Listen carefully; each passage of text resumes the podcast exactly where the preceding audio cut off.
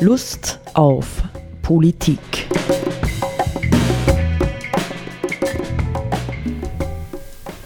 Liebe Hörerinnen und Hörer des Freien Radios Freistadt, Sepp Kiesenhofer und Roland Steidl begrüßen Sie wieder zu einer Sendung Lust auf Politik.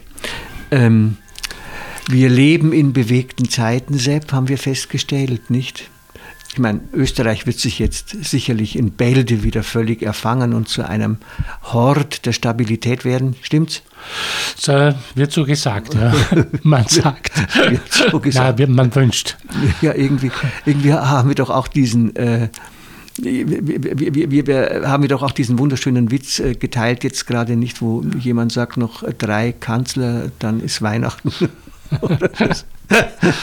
Na gut, aber wir wollten gar nicht über dieses Thema reden, sondern wir hatten etwas anderes im Sinn. Und das habe ich jetzt auch angeregt, weil das Schöne an Lockdowns, ja, wie wir ihn jetzt hinter uns hatten, das Schöne an Lockdowns ist, dass, und an anderen Faktoren noch in meinem Leben, dass man wieder viel Zeit zum Lesen hat. Und ich habe tatsächlich sehr, sehr viel gelesen und ähm, war sehr beeindruckt. Es ist ja auch wichtig, ähm, äh, Anregungen für unsere Hörer zu haben, war sehr beeindruckt von dem äh, doch sehr verbreiteten Buch mittlerweile Luisa Neubauer, also die, äh, wie soll man sagen, der Kopf der deutschen Klimaschutzbewegung, ja, Pendant zu Greta Thunberg, aber sie ist im Grunde genommen, würde ich sagen, noch ein Eck kompetenter als die Greta, äh, mit Bernd Ulrich zusammen, dem stellvertretenden Chefredakteur der Zeit. Noch haben wir die Wahl das Buch ist erschienen vor der deutschen Bundestagswahl, gilt als Spiegel-Bestseller und im Untertitel heißt es Ein Gespräch über Freiheit, Ökologie und den Konflikt der Generationen. Und in dieses Buch oder in das Denken jetzt vor allem der Luisa Neubauer, die ich auf einer bestimmten Ebene wirklich nur bewundern kann mit ihren 25 Jahren, spielt das Thema Zeitdruck eine enorm große Rolle, nicht? Und man kann das ja auch verstehen, ähm, wenn wir nicht relativ rasch ähm, äh, den CO2-Gehalt äh, der Atmosphäre verringern durch alle möglichen Maßnahmen, dann drohen eben, wie wir wissen, die berühmten Kipppunkte, nicht, wo sich unter Umständen die Dynamik der Erwärmung erheblich hm, verstärken kann und so weiter und so weiter. Also ähm, die jungen Menschen, viele junge Menschen in dieser Bewegung Fridays for Future äh, sind sicherlich zutiefst besorgt und wünschen sich, dass Dinge jetzt sehr, sehr schnell angegangen werden, Lösungen sehr, sehr schnell gefunden werden, Veränderungen sehr, sehr schnell ähm, in Gang gesetzt werden. Vielleicht auch als Beispiel noch als letztes dafür hm, ein anderes Buch, nicht, das ich allerdings erst heute bekommen habe, frisch, Dalai Lama, Greta Thunberg im Gespräch mit führenden Wissenschaftlern, Kreisläufe des Klimawandels. Ähm, da gibt es ein Zitat von der Greta Thunberg ganz am Ende, ähm, wo sie sagt, wir können die Welt nicht retten, indem wir uns an die Spielregeln halten. Die Regeln müssen sich ändern, alles muss sich ändern und zwar heute. ja? Also äh, da merkt man schon diesen äh, ungeheuren Druck, der in der Bewegung steckt und der tatsächlich ja äh, auch man kann sagen, auch in die Gesellschaft hineingeschwappt ist. Nicht manche Leute, viele Leute nehmen das wahrscheinlich auch wahr und nehmen es auch ernst. Andere werden es weiter ignorieren. Aber trotz allem haben wir das Gefühl, es gibt ähm, ja so Zeitlimits Jetzt sind wir in 2021 und bald in 2022. 2030 ist so ein markanter Punkt. 2035 ist ein markanter Punkt. 2050 nicht ständig geben Regierungen dann vor, bis dahin dahin wollen wir klimaneutral sein oder oder oder. Nicht bis dahin dahin äh, gibt es keine Verbrenner mehr, keine Verbrennungsmotoren bei den Autos und so weiter. Und jetzt habe ich hier äh, wiederum in meiner Freude des Lesens in der Zeitschrift Oja äh, einen Artikel gefunden, der im Prinzip ähm, eine Gegenposition bezieht. Und das finde ich tatsächlich äh, hochinteressant. Äh, es ist ein Artikel von einem gebürtigen Afrikaner namens Bayo Akomolafe, ich glaube ein Nigerianer ursprünglich, der aber in Indien lebt. Und der sagt jetzt ganz, ganz spannende Sachen und darüber möchte ich ein bisschen mit dir äh, diskutieren, Sepp. Also der Artikel beginnt, vor langer Zeit lernte ich Folgendes.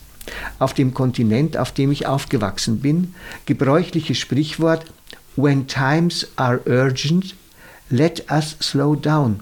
Also, wenn die Zeit drängt, dann lasst uns langsam machen. Nur mal diesen ersten Satz, nicht? Äh, wir kennen das ja in vielen Varianten. Äh, hast du es eilig, mach einen Umweg und, und, und, und, und. Also, ähm, ist das ein tauglicher Rat in dieser druckvollen Situation ähm, der CO2-Krise, des Klimawandels? Naja, grundsätzlich von der, von der Haltung her, also es ist, ist ein Paradox, so eine paradoxe Intervention, ähm, die natürlich heilsam insofern wirken kann, dass man bewusst wird, ja, da ist jetzt wirklich so Feuer am Dach und da muss man jetzt genau schauen, was man macht und wie man reagiert und wo man ansetzt. Also in dem Sinn ist auf jeden Fall mal geeignet, würde ich sagen, dass es als Paradoxintervention Aufmerksamkeit erzeugt. Auf der anderen Seite ist natürlich so, äh, weil du hast ja gesagt, äh, es, es, es, entsteht, es herrscht so ein Klima des Zeitdrucks. Nicht? Da gibt es diese Jahreszahlen und äh, auch von politischer Seite sagt man, bis dort und dorthin spätestens muss was passieren und so weiter. Auf der anderen Seite, ich weiß nicht, wie es dir geht, aber mir geht es dann schon immer wieder so, dass ich mir denke, auch von offizieller politischer Seite nimmt man nicht so eine Hektik in der Gesetzgebung jetzt wahr, dass man so, dass man den Eindruck hat, boah, die hauen sich ordentlich ins Zeug jetzt. Und wissen, dass da schnell was passieren muss und machen die richtigen Schritte und richtigen Gesetze und so weiter, sondern da habe ich eher den Eindruck, dass nach wie vor Zwang, Geschwindigkeit und Zwang sozusagen Betriebsamkeit auf diesem Gebiet herrscht. Siehst du das auch so? Oder, oder? Also ich glaube, dass in unserer Gesellschaft überhaupt, ja, also sowohl im wirtschaftlichen Bereich als auch im politischen, schon ein hoher Grad von Geschäftigkeit herrscht. Ja. Aber die Frage ist. Nein, meinst du auf, auf, auf, im, im, auf Klimaschutz? Genau. Aber die Frage ist eben, das wollte ich jetzt sagen, ob darin die richtigen Prioritäten gesehen und gesetzt werden. Nicht? Mhm. Natürlich fällt man Beispiel geben, natürlich auch ein der Max Weber, was hat er gesagt, Demokratie ist das Bohren harter Bretter. Das beharrliche, äh, langsame Bohren harter Bretter, nicht? Und sowas. Das, das ist natürlich, man könnte sagen, auch, das ist auch irgendwo richtig, nicht? Also bevor ich, äh, wenn ich, wenn ich ähm, Verbündete finden muss und Mehrheiten finden muss, dann gehen natürlich manche Dinge nicht so schnell, wie sie vielleicht notwendig wären. Er also unser Bayo Akomolafe begründet das jetzt folgendermaßen. Wenn wir uns immerzu, und das, das stimmt ja, nicht, wenn wir uns immerzu im Beschleunigungsmodus befinden, ja, äh, A1 sagt, wir werden jetzt mit 5G, nicht mit 3G, sondern mit 5G eingedeckt, ja, damit wir noch schnelleres Internet haben und alles noch schneller gehen kann und kommuniziert werden kann und entschieden werden kann, falls es wahr ist, dann ist das schon wahr, nicht, dass wir uns in einem Beschleunigungsmodus finden. Ja. Noch dazu in dieser Vorweihnachtszeit, ich habe jetzt gelesen von einem ähm, Mann, der, der sozusagen äh, in der, in der Paketverteilung tätig ist. Das ist äh, unfassbar, was die äh, teilweise pro Tag an Paketen verteilen müssen, nicht? Mhm. Ähm, in zwölf bis 14 Stunden Tagen nebstbei. Mhm. Ja? Jetzt so in der Vorweihnachtszeit. Und er sagt jetzt, also wenn wir uns immerzu im Beschleunigungs Beschleunigungsmodus befinden, verlieren wir leicht aus dem Blick, welcher Reichtum an Ressourcen uns dabei unterstützen kann, den herausforderndsten Krisen der Gegenwart zu begegnen. Wir verfangen uns dann wieder und wieder in, den, in denselben altbekannten Mustern. Die Aufforderung zum Entschleunigen hilft uns, dem Unsichtbaren, dem Verborgenen, dem Unverhofften, dem noch zu Lösenden ins Auge zu sehen. Manchmal ist das, was wirklich angebracht ist, etwas anderes als das, was uns gerade effektiv erscheint. Mhm. Ja, das ist natürlich auch die Schwierigkeit, äh, wenn man sich in einer Krisensituation befindet, nimmt man sich dann die Zeit, ernsthaft und aufrichtig darüber nachzudenken, was hat uns denn in diese Krise geführt? Oder woraus besteht diese Krise? Mhm. Äh, weil sonst natürlich, wenn ich mir die Zeit nicht nehme, dann, oder wenn wir uns die Zeit nicht nehmen, dann ist halt die Gefahr groß, dass man schnell, schnell irgendwas macht und, und letztendlich an der Symptombekämpfung herumdoktert und nicht versteht oder nicht verstehen will oder kann, äh, woraus besteht die Krise und mhm. was ist jetzt wirklich essentiell. Mhm daran zum, also, zu ändern an der Situation. Und das ist jetzt in der jetzigen Situation mit Klimakatastrophe und so weiter äh, völlig evident, dass man ganz genau überlegen muss, wie sind wir in die Situation gekommen. Und wir können auf keinen Fall mit denselben Methoden da wieder rauskommen. Das muss was fundamental anderes sein sagt ja, da gibt es ja dieses schöne Wort vom Albert Einstein, nicht man kann eine Krise nicht genau. mit denselben Mitteln bewältigen, äh, mit denen man in sie hineingeraten genau. ist, nicht? Und so. Also und das ist, glaube ich, die große Frage, wenn man jetzt zum Beispiel an die ökologische, also Thematik CO2-Thematik denkt im Verkehr, ist das schon die Alternative? Wenn ich sage, die Alternative zum Verbrenner ist das E-Auto. Ist es ja. das? Ist es schon, habe ich da schon das Muster durchbrochen mhm. ja, und habe eine Alternative oder ähm, versuche ich nur mit mehr oder weniger bekannten Mitteln, also Mitteln der Technik, äh, wiederum ähm, eigentlich eine Problematik zu lösen, die ich aber in Wirklichkeit auf die Art und Weise nur verlängere, weil er weiterhin jede Menge Ressourcenverbrauch haben werde, äh, die ich für den, Autobahn, äh, für den Autobau brauche.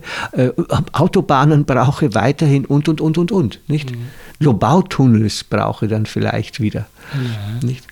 Fand ich übrigens schon super, dass die G. Wessler das einmal knallhart in Frage gestellt hat, nebst ja. bei. Ja. ja.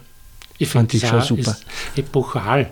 Ja, ja. diese Entscheidung, weil sie mit, der Begründung und so genauso argumentiert hat, wie es, es richtig erscheint. Ja. Nicht, dass, man, dass man sagt, wir können nicht äh, so weiter tun, wie es vor 20 Jahren oder 30 Jahren mhm. äh, ausgeschaut hat, dass man, dass mhm. man das entwickeln muss. Und, sondern jetzt ist eine andere Situation, jetzt muss man da grundsätzlich überlegen und schauen, braucht man tatsächlich diese Straßen auch in 20, 30 Jahren noch? Mhm. Ist es dann noch das richtige Mittel?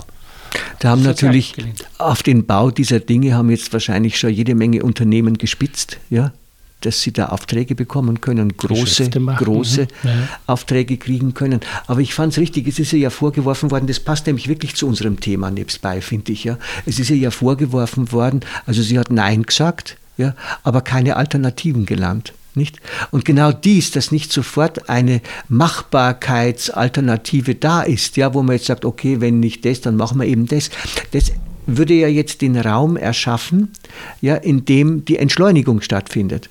Nicht indem man jetzt nachdenken kann. Ja, Geht es nur darum, Alternativen zu schaffen, im Sinne von, dann bauen wir halt die Straßen woanders? Nicht? Oder geht es nicht überhaupt darum, in einer großen Stadt wie Wien ähm, grundsätzlich Mobilität neu zu denken? Genau. Ja? Ich glaube, dass das tatsächlich der springende Punkt ist, nicht? dass man einfach insgesamt äh, Mobilität neu denken muss. Und in einer Stadt ist das vielleicht eh nur ein bisschen einfacher, weil es mhm. äh, begrenzbarer ist, als wenn ich jetzt global die ganzen mhm. Verkehrsströme äh, von Waren- und Personenverkehr und so weiter neu konzipieren sollte. Das ist ja nicht machbar, aber oder scheinbar nicht machbar. In einer Stadt lässt sich das vielleicht irgendwie nur nur anders äh, handeln. Ne? Dass man sich überlegt, ja, welche Mobilitätsbedürfnisse sind, sind essentiell oder welche Mobilitätsbedürfnisse kann man eventuell auch weglassen mhm. oder überwinden. Mhm. Also man kann dann auch denken, nicht nur anders mobil zu sein, sondern vielleicht auch weniger mobil zu sein. Genau, ja? Ja? Also Stadtstrukturen, Bezirksstrukturen so zu erschaffen, dass gar nicht so viel Mobilität notwendig ist, nicht? Weil ich relativ rasch am Arbeitsplatz bin oder, oder, oder mhm. und ein gutes soziales Umfeld finde. Ja. ja.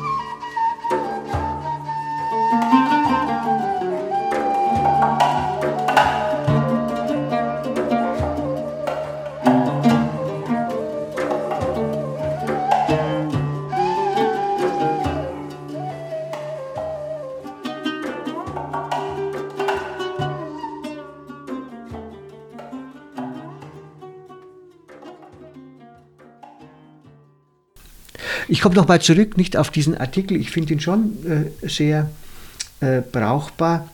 Nicht, ähm, sagt unser Autor, sagt wieder die Vorstellung, dass wir Menschen Veränderung unabhängig von allem anderen herbeiführen oder gewünschte Ergebnisse vorherbestimmen könnten, indem wir schlichtweg unsere kulturellen Konstrukte ändern oder uns andere Geschichten auf andere Weisen erzählen, wird durch den Umstand unterwandert, dass die Welt stets auf dem Sprung zu spontanen Selbstexperimenten ist. Ja, das ist der Punkt, auf den er hinaus will, ist, es ist ja keineswegs so, nicht, dass ihr Menschen, ja, dass wir Menschen, dass die Menschheit sozusagen ein abgeschlossenes Ganzes ist, das mehr oder weniger über das, was auf diesem Planeten geschieht, entscheiden kann.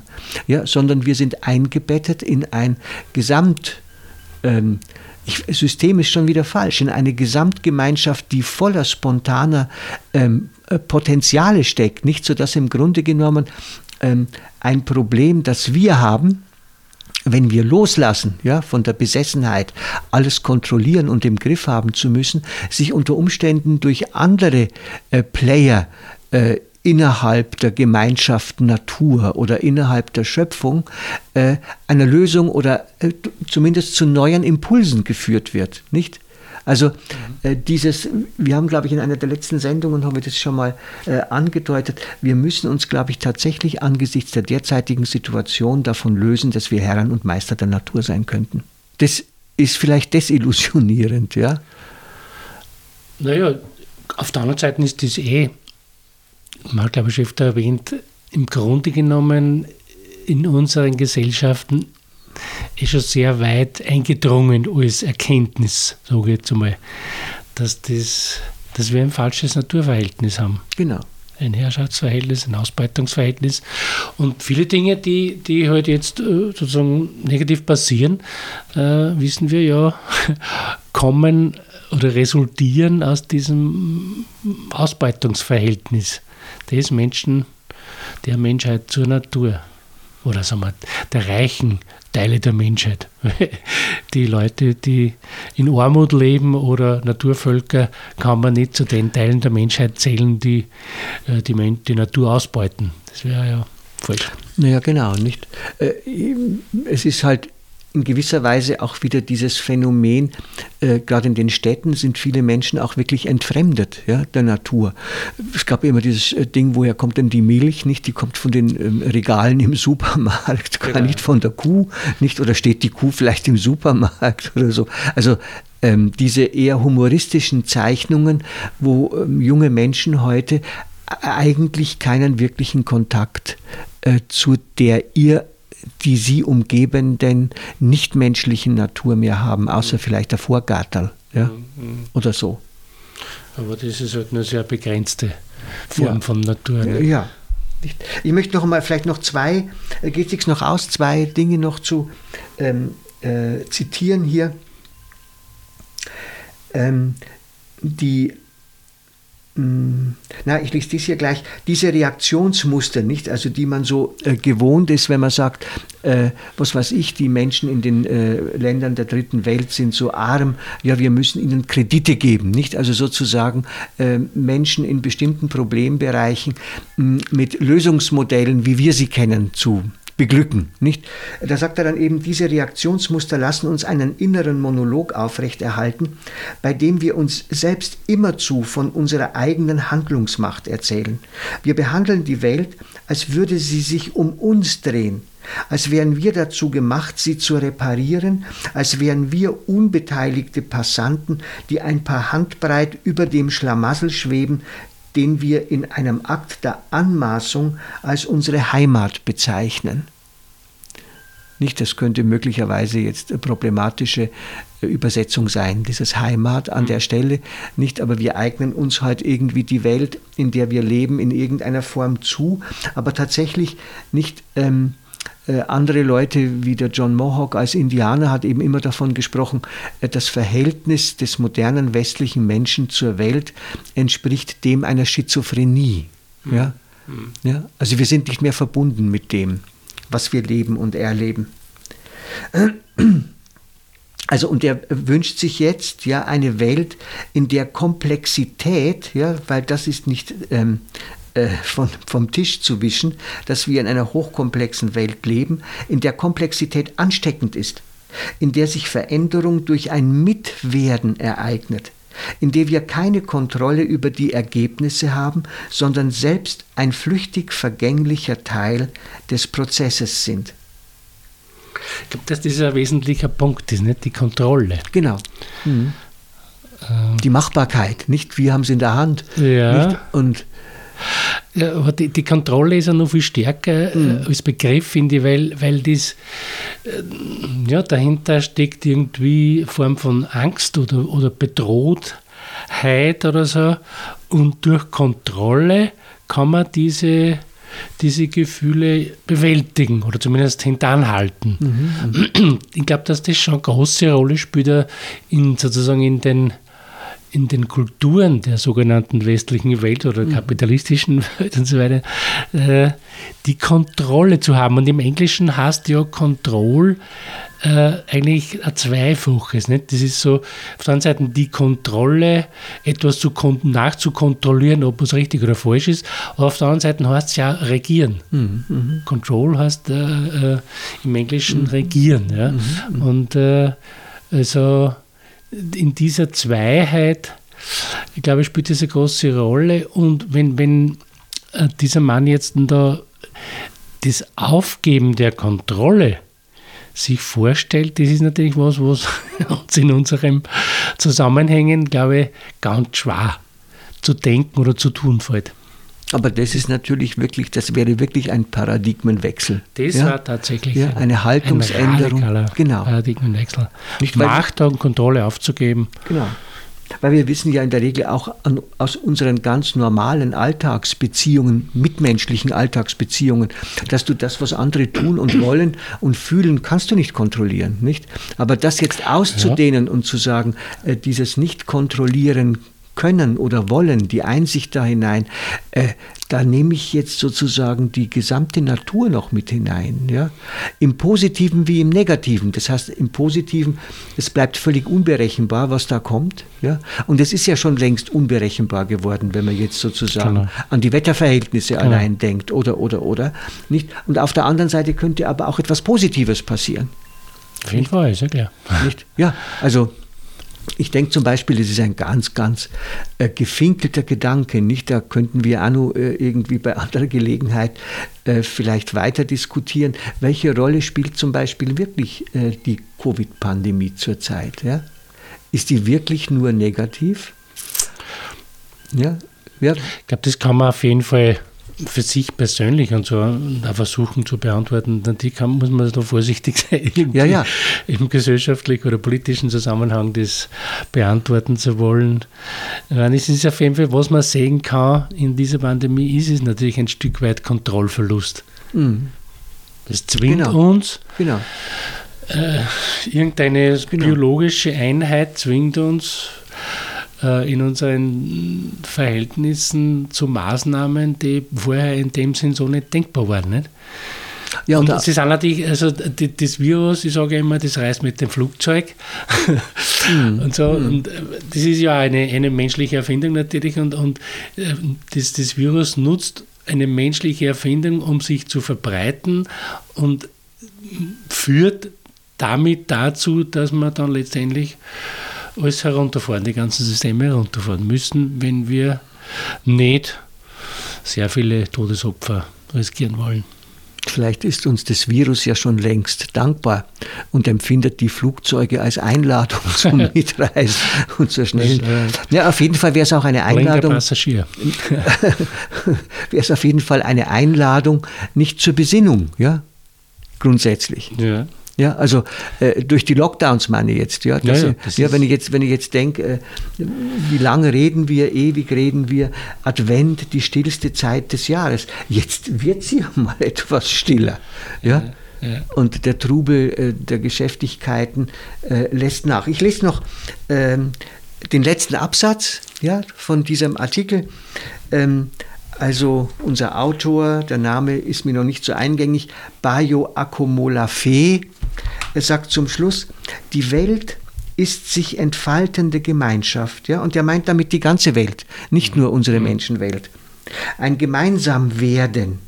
Das hat enorme Auswirkungen darauf, wie wir über uns selbst, über andere und über die Welt denken. Vielleicht ermöglicht uns die gegenwärtige Öffnung im Denken und Handeln, heilend heilige Schutzräume aufzubauen, Orte, an denen Leute sich sicher und gehalten fühlen können, Orte, an denen wir kompostieren, an denen wir selbst zu Kompost werden können. Also äh, im Kompost werden wir dann ja wieder ein Teil des Ganzen, unvermeidlich, ja, ob als Asche oder als. Ja, vor allem zu, zu Nährstoffen für Ja. das Ganze. Ne? Ich meine, diese Auf der geistigen Ebene, ne, natürlich heißt es. natürlich ein radikal anderes Bild oder ein Gegenbild zur Realität, weil wir erleben ja gerade in politischen Zusammenhängen immer so dieses Bild der Konkurrenz. Äh, was weiß ich, die EU muss schauen, dass es sozusagen ein, ein weltweiter Machtfaktor wird oder bleibt oder wie auch immer und, und alle Großmächte suchen äh, ihre Macht- und Einflusssphären tunlichst auszuweiten, zumindest abzusichern, wenn schon nicht auszuweiten und so. Also da denkt man ganz anders. Imperien denken anders, die denken nicht so als sitzen wir uns gemeinsam als Weltgemeinschaft an den Tisch und essen wir miteinander oder so. Nicht? Das, ähm, ja, das ist ein, ein schönes, radikal anderes Bild von Welt und Miteinander. Ja, und wir können und müssen dankbar sein, ja, dafür, dass ähm, wir Alternativen zu unserem Denken, zu unseren Mustern angeboten bekommen. Schönes Schlusswort. Auf Wiederhören. Auf Wiederhören.